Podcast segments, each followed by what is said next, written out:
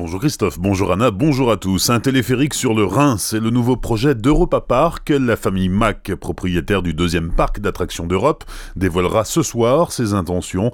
Mais Emmanuel Macron, de passage à Strasbourg, en a déjà eu la primeur. Le président de la République a salué le choix d'Europa Park d'investir en France. Il y voit la consécration d'un vrai projet franco-allemand qui créera des milliers d'emplois. Ce téléphérique reliera le parc d'attractions au RID, un troisième parc sur la thématique du développement durable serait également à l'étude.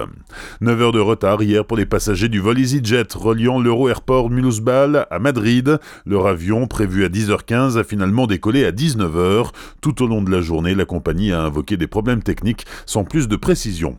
Un obus datant probablement de la Seconde Guerre mondiale mis au jour à Hammerschwir, c'est un viticulteur qui a découvert l'engin dans sa vigne. Il se trouvait sous à peine 10 cm de terre. L'obus, qui mesure une quarantaine de centimètres, doit être emporté dans les jours à venir par les démineurs.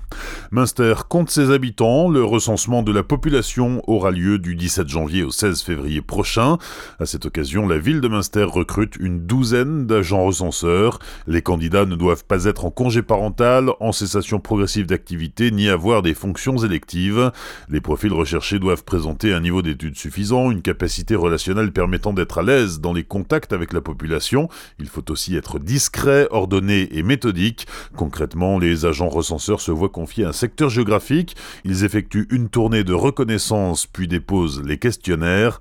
Dans un second temps, ils récupèrent les documents remplis par les habitants qui ne souhaitent pas répondre par Internet. Avant d'être lâchés sur le terrain, les candidats seront formés début janvier par l'INSEE. Si vous êtes intéressé, vous devez vous présenter avant le 16 novembre au bureau population de la mairie de Münster. Noël magique, Noël autrement et Noël secret, ce sont les trois univers qui composeront cette année le marché de Noël de Strasbourg. Le maire de Strasbourg, Roland Ries, présentait hier après-midi le dispositif. Le sapin de la place Kléber est déjà en place. Une patinoire sera installée à proximité. Cette année, les illuminations font peau neuve et la flèche de la cathédrale devrait en bénéficier si tout fonctionne. Parmi les nouveautés, une course de Père Noël à roller le 4 décembre et des concerts surprises donnés par les chorales de la ville. La ville de Strasbourg investit 4 millions d'euros dans ce projet, dont 800 000 sont affectés à la sécurité.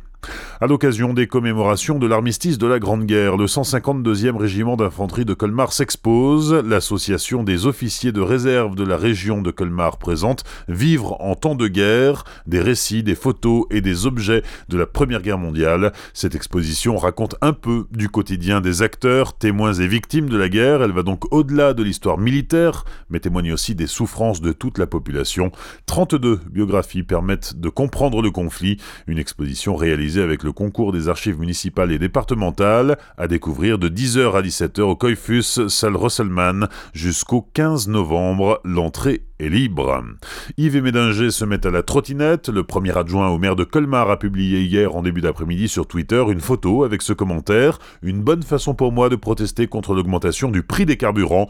Notez que les enseignes Carrefour et Leclerc vendent le carburant à prix coûtant jusqu'à la fin du mois chez Leclerc et jusqu'au 17 novembre chez Carrefour. Elles ont été rejointes hier soir par Intermarché qui pratiquera le prix coûtant à la pompe jusqu'à la fin de l'année, mais uniquement le week-end. Enfin, Mark Knopfler est annoncé au Zénith de Strasbourg l'année prochaine. Le guitariste du mythique groupe Dire Straits se produira dans la capitale alsacienne le dimanche 12 mai à 19h30. Location sur le site label-ln.fr. Bonne matinée et belle journée sur Azure FM. Voici la météo.